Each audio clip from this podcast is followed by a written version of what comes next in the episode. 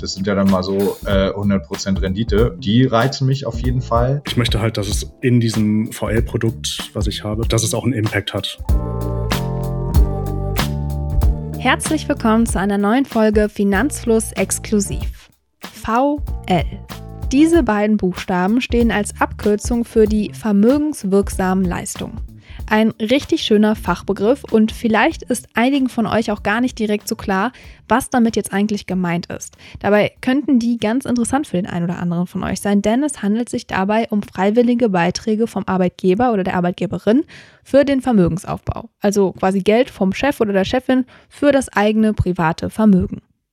Kevin und Alex aus der Finanzfluss-Community, die habt ihr jetzt auch gerade schon kurz gehört, die beziehen VL, Kevin schon seit zwölf Jahren, Alex erst seit kurzem wieder und ich habe mit den beiden darüber gesprochen, wie sie ihre vermögenswirksamen Leistungen anlegen und welche Erfahrungen sie damit bisher so gemacht haben. Zwischendurch habe ich auch noch so ein paar Infos für euch, was ihr so über vermögenswirksame Leistungen wissen solltet und dann klären wir natürlich auch noch, ob sich VL jetzt lohnen oder eher nicht. Viel Spaß bei dieser Finanzfluss Community Folge.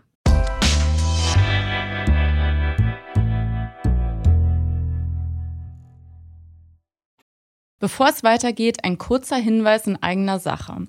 Kennst du bereits unser Finanzfluss Memo? Jeden Freitag liefern wir dir mit unserem Newsletter die wichtigsten Updates und neuesten Finanznews direkt in dein E-Mail-Postfach. In den letzten Ausgaben konnten unsere Leserinnen und Leser unter anderem lernen, was es mit sogenannten LTIFs auf sich hat, warum es so schwierig ist, richtige Zinsprognosen zu treffen oder ob ein Schulfach Finanzen eine gute Idee wäre. Also, wenn ihr eure Finanzen auf das nächste Level bringen wollt, meldet euch jetzt für den Finanzfluss Newsletter an. Gebt dafür einfach bei Google Finanzfluss Memo ein. Den Link dazu findet ihr aber auch in unseren Show Notes.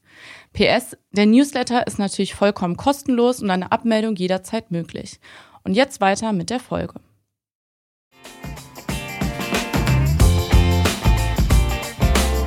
Ja, es ist einfach ein Bonus, den der Arbeitgeber gibt, den ich sonst nicht hätte, wenn ich es nicht in Anspruch nehmen würde. Äh, hätte ich jetzt kein Produkt, in dem ich das anlegen könnte, würde ich das Geld auch nicht bekommen. Das ist Kevin. Er ist seit zwölf Jahren in der Speditionsbranche tätig und bezieht seit genauso langer Zeit vermögenswirksame Leistungen. Vermögenswirksame Leistungen sind, wie gerade schon erwähnt, freiwillige Beiträge vom Arbeitgeber oder der Arbeitgeberin, die er dann für die Arbeitnehmerin oder den Arbeitnehmer einzahlen kann, damit die sich oder der sich dann eben ein Vermögen aufbauen können. Also das gibt es dann zusätzlich zum Bruttogehalt. Und die Höhe dieser Leistung, die liegt zwischen 0 bis maximal 40 Euro pro Monat. Das Gute ist, man kann den Betrag auch selbst noch aufstocken. Also zum Beispiel, wenn man 26 Euro bekommt, auf die 40 Euro aufstocken oder auch einfach direkt 60 Euro einzahlen. Allerdings wird das dann eben direkt vom Nettogehalt abgezogen. Und das Besondere an vermögenswirksamen Leistungen ist, dass man eben selbst entscheiden kann, wie dieser Betrag angelegt werden soll. Also anders als jetzt bei der betrieblichen Altersvorsorge zum Beispiel, wo man ja kein Mitspracherecht hat, welchen Vertrag der Arbeitgeber oder die Arbeitgeberin dafür einen auswählt. Allerdings gibt es auch hier wieder einen kleinen Haken. Es muss sich eben um ein spezielles VL-Produkt handeln. Man kann das Geld also nicht einfach ins eigene private Depot fließen lassen, sondern man braucht eben ein Produkt, das speziell auf vermögenswirksame Leistungen ausgelegt ist. Und das kann dann zum Beispiel ein Sparvertrag sein oder so, aber da kommen wir gleich noch zu. Die Frage ist ja auch immer, wie viel VL bekommt man denn? Wie viel steht einem denn zu? Und wie schon gesagt, die Summe kann zwischen 0 bis 40 Euro im Monat liegen. Ob man VL erhalten kann und wie viel, das muss man dann eben beim Arbeitgeber mal erfragen oder im Arbeitsvertrag oder im Tarifvertrag nachschauen. Es gibt nämlich tatsächlich auch festgelegte Beträge, zum Beispiel für Beamte im öffentlichen Dienst. Die bekommen pro Monat 6,65 Euro als Zuschuss. In der Metallindustrie sind es 26,59 Euro und Angestellte, die im Tarifvertrag bei der Sparkasse sind, die bekommen 40 Euro pro Monat. Das variiert aber eben und deswegen müsst ihr einfach mal bei eurem Arbeitgeber oder eurer Arbeitgeberin nachfragen. Kevin bekommt aktuell 20 Euro pro Monat von seinem Arbeitgeber. In der Ausbildung waren es 16 Euro und dann bei einem anderen Arbeitgeber zwischendurch auch mal 26 Euro. Du hast gesagt, du kriegst aktuell 20 Euro. Stockst du den Betrag denn dann noch selber auf? Ja, den stocke ich auf auf 100 Euro. Etwas mehr als vielleicht nötig, aber ich möchte halt, dass es in diesem VL-Produkt, was ich habe, das ist in dem Fall Ginmon, ich denke mal, da sprechen wir nachher auch noch kurz drüber, dass es auch einen Impact hat. Und wenn da immer nur so 20 oder 40 Euro auflaufen, das ist einfach ein sehr zäher Prozess, bis man da irgendwelche Bewegungen sieht. Es gibt da noch die Möglichkeit, eine staatliche Förderung zu bekommen. Aber die gibt es nur, wenn das zu versteuernde Einkommen eine bestimmte Grenze nicht übersteigt. Und diese Förderung heißt Arbeitnehmersparzulage. Die wird prozentual auf den Gesamtbetrag berechnet, der in das VL-Produkt fließt. Und deswegen lohnt sich dann zum Beispiel auch aufzustocken, um eben diese volle staatliche Förderung zu bekommen. Denn, wie eben gesagt, umso mehr Geld in das VL-Produkt fließt, umso höher fällt dann auch die staatliche Förderung aus. Allerdings gibt es auch hier eine Grenze und zwar gibt es eine staatliche Förderung nur bis maximal 480 Euro pro Jahr. Wie viel und ob man diese staatliche Förderung überhaupt bekommt, hängt dann auch noch davon ab, welches Produkt man am Ende gewählt hat, also in welches VL-Produkt, in welche Option man investiert. Und übrigens, man kann auch ohne Geld des Arbeitgebers VL sparen. Dann muss man den Arbeitgeber eben bitten, dass er das Geld direkt vom Nettogehalt einzahlt in so ein VL-Produkt. Er ist dann nämlich verpflichtet, das zu tun. Aber wenn wir mal ehrlich sind, das lohnt sich nicht so wirklich, außer man will jetzt irgendwie unbedingt diese Arbeitnehmersparzulage mitnehmen. Aber eigentlich kann man den Betrag, den man auf so ein VL-Konto einzahlen würde vom Nettogehalt, dann besser direkt selbst investieren. Kevin bekommt übrigens keine staatliche Förderung, weil sein zu versteuerndes Einkommen über dieser Grenze liegt.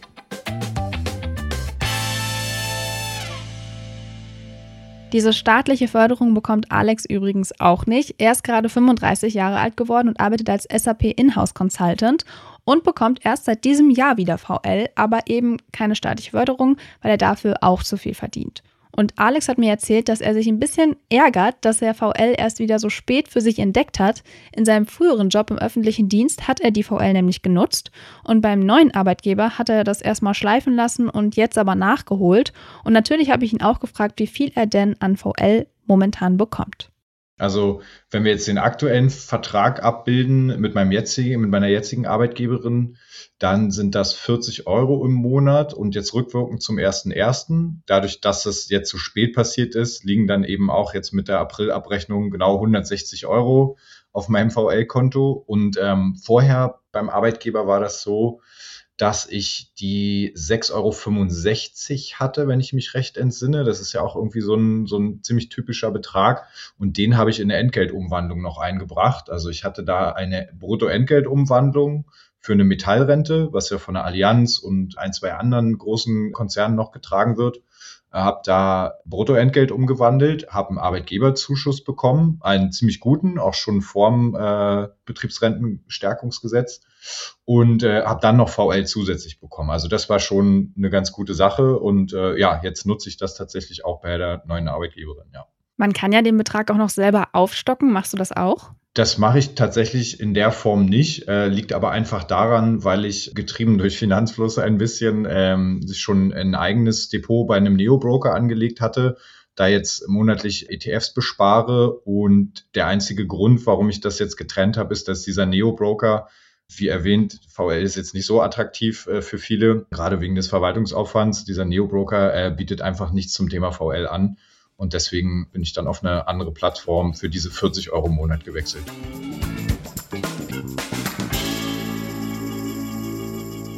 Guter Punkt von Alex, denn um VL anzulegen, braucht man eben ein VL-fähiges Produkt, bei dem man einen Vertrag abschließt bzw. für Fonds oder ETFs ein VL-Depot eröffnet. Insgesamt gibt es übrigens vier Möglichkeiten, VL anzulegen. Die erste ist ein Banksparplan, gibt es aber kaum noch und eher so bei regional agierenden Banken und die ja, funktionieren quasi wie ein verzinstes Sparbuch. Also die Zinsen sind recht niedrig, dafür gibt es am Ende dann oft einen Bonus, der das Ganze attraktiv machen soll, damit man eben dranbleibt und nicht vorzeitig irgendwie kündigt. Die zweite Option ist ein Bausparvertrag und der ist tatsächlich auch sehr beliebt in Deutschland. Man spart die VL dann in einen Vertrag ein, der über sieben Jahre läuft und bekommt das Guthaben am Ende ausgezahlt oder kann das Darlehen eben nutzen nutzen und gegebenenfalls hat man sogar noch Anspruch auf eine Wohnungsbauprämie, je nachdem, ob man dann auch eigenes Geld eingezahlt hat. Dann gibt es noch die Möglichkeit, dass man die VL dazu nutzt, einen Immobilienkredit zu tilgen. Dabei ist allerdings wichtig, dass es die staatliche Förderung dann nur gibt, wenn es sich dabei um die eigene Immobilie handelt. Und die vierte Option ist ein ETF oder Fondssparplan. Da gibt es weniger Angebote, denn es muss eben ein spezielles VL-Depot sein und das haben eben nicht alle Anbieter, aber da kommen wir gleich nochmal genauer zu. Schauen wir nämlich erst nochmal auf die Laufzeit. VL-Verträge laufen nämlich in der Regel sieben Jahre, wobei eben sechs Jahre lang eingezahlt wird und das siebte dann das sogenannte Ruhejahr ist. Außer bei den Bausparverträgen, die laufen in der Regel sieben Jahre. Und danach kann man dann eben über das Geld verfügen. Und dann gibt es noch zwei wichtige Punkte. Und zwar kann man dann, wenn man sich in dem Ruhejahr befindet, auch schon einen neuen Vertrag beginnen, also einen neuen VL-Vertrag abschließen und mit dem Arbeitgeber vereinbaren. Und zweiter wichtiger Punkt, wenn man die staatliche Förderung bekommt, dann muss man das VL-Produkt auch bis zum Ende laufen lassen, um eben die volle Arbeitnehmersparzulage zu bekommen. Wenn man keine staatliche Förderung bekommt, dann kann man in der Regel auch schon vorher kündigen. VL-Produkte gibt es übrigens bei Banken oder aber auch bei Direktbanken wie der Comdirect. Da läuft das Ganze dann über Ebase und ist auch etwas günstiger. Solche VL-ETF-Depots, die kann man zum Beispiel bei Finvesto finden. Da läuft das Ganze dann auch über Ebase. Oder aber auch die Robo-Advisor Oscar und Ginmon bieten solche VL-ETF-Depots an. Wichtig ist, dass man sich dann auch nochmal die verschiedenen Konditionen anschaut. Es ist zum Beispiel nicht überall möglich, die staatliche Förderung zu bekommen. Und bei manchen Produkten gibt es auch einen Mindestsparbetrag. Wichtiger Punkt sind dann auch nochmal die Kosten. VL-Depots sind nämlich meistens teurer als normale Depots und da muss man sich dann eben einfach mal anschauen, was die verschiedenen Anbieter anbieten, wie die Konditionen sind und was dann einfach auf die eigenen Bedürfnisse am besten passt.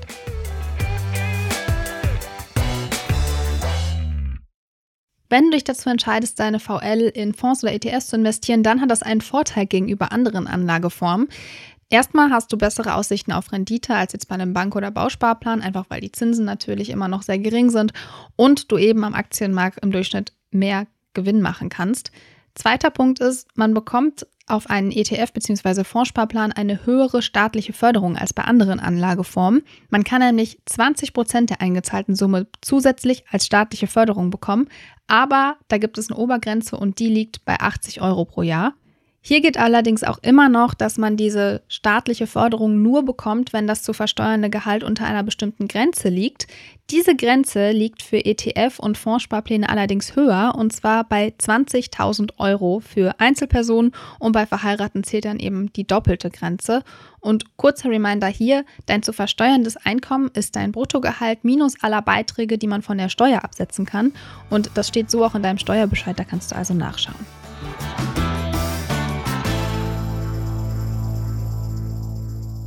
Schauen wir jetzt noch kurz auf die anderen Anlageformen. Beim Banksparen gibt es zum Beispiel gar keine staatliche Förderung und fürs Bausparen und für die Tilgung von Immobilienkrediten mit VL gilt, dass man eine Förderung von 9% bekommen kann. Der Maximalbetrag liegt da bei 43 Euro pro Jahr und das maximal zu versteuernde Einkommen bei 17.900 Euro.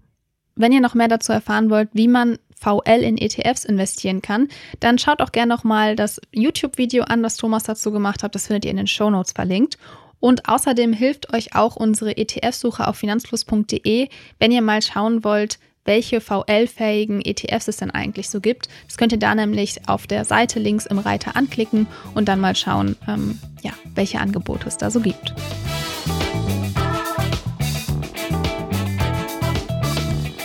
Alex hat sich mit der Finanzplus-Community auf Discord über VL ausgetauscht und sich dann für einen VL-ETF-Sparplan beim Robo-Advisor Ginmon entschieden. Da hat auch Kevin tatsächlich sein VL-Depot und beide investieren dort in ein vorgefertigtes ETF-Portfolio. Ja, ist halt ein, ich würde mal sagen, Weltportfolio mit äh, leichtem Value und Small Cap Tilt, 100% Aktienquote oder nahezu 100% Aktienquote, bisschen Rohstoffe, bisschen äh, Immobilien, also über REITs. Ja, insgesamt ein Portfolio, was mir an sich gefällt. Und ich glaube, das ist auch die passivste Anlage, die ich habe. Du hast ja offensichtlich schon einiges an Erfahrung, einige Jahre an Erfahrung mit VL. Wie hast du denn vorher deine vermögenswirksamen Leistungen angelegt? Die laufen ja immer so ja, sechs Jahre, je nachdem, was man eben wählt. Ein Bauspar, also wenn man sich für einen Bausparvertrag entscheidet, dann läuft der sieben Jahre. Mhm. Ähm, wie hast du vorher angelegt? Angefangen hat es tatsächlich auch mit einem Bausparvertrag. Das müsste 2008 gewesen sein. Ich glaube, kurz bevor die ganze Krise losging und wir wunderbar hohe Zinsen hatten. Ich glaube, den Bausparvertrag hatte ich damals mit 4,7, 4,9 Prozent irgendwas in dem Dreh abgeschlossen. Das heißt, auch nach Abzug der Kosten kam nach den sieben Jahren eine gute Summe rum. Da habe ich allerdings, weil ich in der Ausbildung war, nur 40 Euro eingezahlt jeden Monat. Irgendwann ist er ausgelaufen, die Wohnungsbauprämie musste ich zurückzahlen, weil die Deutsche Bank das sehr genau geprüft hat. Und dann hatte ich lange Zeit, erstmal, oder nicht lange Zeit, aber erstmal drei Jahre nichts. Und dann fing ich sowieso an mit Aktien und habe auch geschaut, äh, wo gibt es Möglichkeiten, ähm, VL sinnvoll anzulegen. Bin dabei, weil ich mein Depot bei der Comdirect hatte, eben auf Ebase gestoßen, hatte dann da meinen VL-Fondssparplan auf einen ETF. Der lief ein paar Jährchen halt, bis ich dann eben auf Ginmon gestoßen bin. Und dann habe ich äh, bei Ebase einen Cut gemacht, habe den Bestand übertragen, bin da vorzeitig raus. Also Ebase ist ein, ich sag mal, reines VL-Produkt, wo man eben auch die Zulagen bekommen könnte. Deswegen haben die eine Sperrfrist. Wenn man da vorzeitig raus will, kostet das Geld. 10 Euro in dem Fall. Und bin dann halt zu Genmon gewechselt, einfach weil es da kostenlos ist. Bei Genmon gibt es wieder keine Sperrfrist und äh, allerdings auch keine Zulagen. Das heißt, man müsste vorher prüfen, ob es was für einen ist oder nicht. Sein Depot bei Ginmon steht aktuell bei rund 2900 Euro. Mit seinem VL-Depot bei eBase von März 2022 bis Ende 2021 ist er auf einen Betrag von etwa 2600 Euro gekommen. Da hatte er dann jeden Monat 80 Euro eingezahlt. Jetzt fragt man sich natürlich, lohnt sich das eigentlich? Und genau diese Frage habe ich auch Alex gestellt. Also das ist ja eine sehr, sehr einfache Rechnung. Ich stecke da jetzt in, in den vielen Kalkulationen gar nicht so drin, auch nicht so finanzmathematisch, aber am Ende nach Steuer- und Sozialversicherungsbeiträgen zahle ich 20 Euro und kriege 40 Euro eingezahlt. Das sind ja dann mal so äh, 100 Prozent Rendite. Also die reizen mich auf jeden Fall. Und ja, was halte ich generell davon? Der Höchstbetrag von 40 Euro steht ja schon relativ lange dort, wo er steht. Also ich glaube, auch beim Thema Inflation könnte man da auf gesetzgeberischer Seite sicherlich mal nachbessern, aber ja, ich nehme es gerne mit. Also das ist ja einfach ein nettes Angebot und das war für mich jetzt auch nicht so ein Riesenverwaltungsaufwand. Dann sollte man wirklich aufpassen, wo man es anlegt, was Depotgebühren und Transaktionsgebühren generell angeht. Und ähm, also ich kann es jedem und jeder empfehlen, das zu machen. Ja, also ist dann die Frage, wie niedrigschwellig macht die Arbeitgeberin oder der Arbeitgeber das, aber ähm, da bin ich eigentlich guter Dinge und hätte jetzt bei mir zumindest auch noch nie erlebt, dass sich da jemand querstellt. Deswegen auf jeden Fall machen.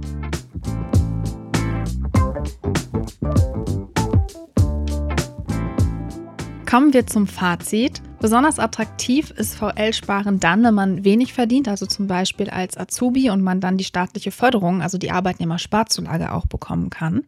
Wenn man die nicht bekommt und auch keinen Zuschuss vom Chef oder der Chefin, dann ist VL-Sparen eigentlich eher nichts, also nicht wirklich attraktiv.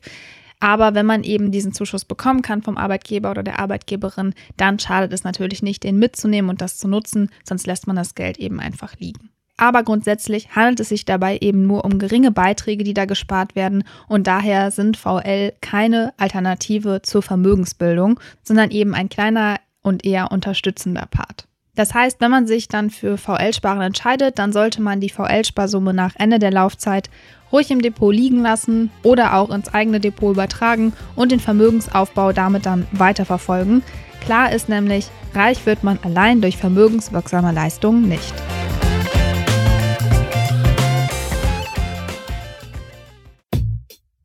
Das war's schon wieder mit dieser Podcast-Folge. Ich hoffe, sie war interessant für dich und du konntest vielleicht sogar etwas Neues mitnehmen. Wir freuen uns sehr, wenn du die Folge mit deinen Freundinnen, Kollegen und Bekannten teilst. Bewerte den Podcast auch gern bei Apple Podcast oder auf Spotify. Und natürlich freuen wir uns, wenn du Finanzfluss hier und auf unseren anderen Kanälen folgst. Die Links dorthin und alle wichtigen Verweise aus dieser Folge findest du in den Show Notes. Danke fürs Zuhören. Bis zur nächsten Folge.